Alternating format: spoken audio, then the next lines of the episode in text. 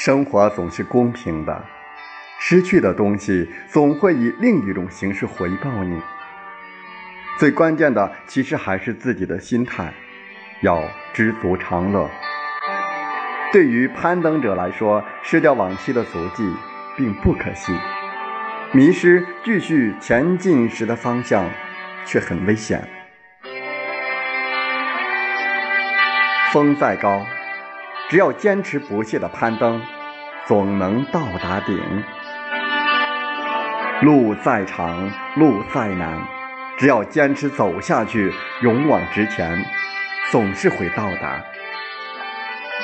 做一件事并不难，难的是在于坚持；坚持一下也不难，难的是坚持到底。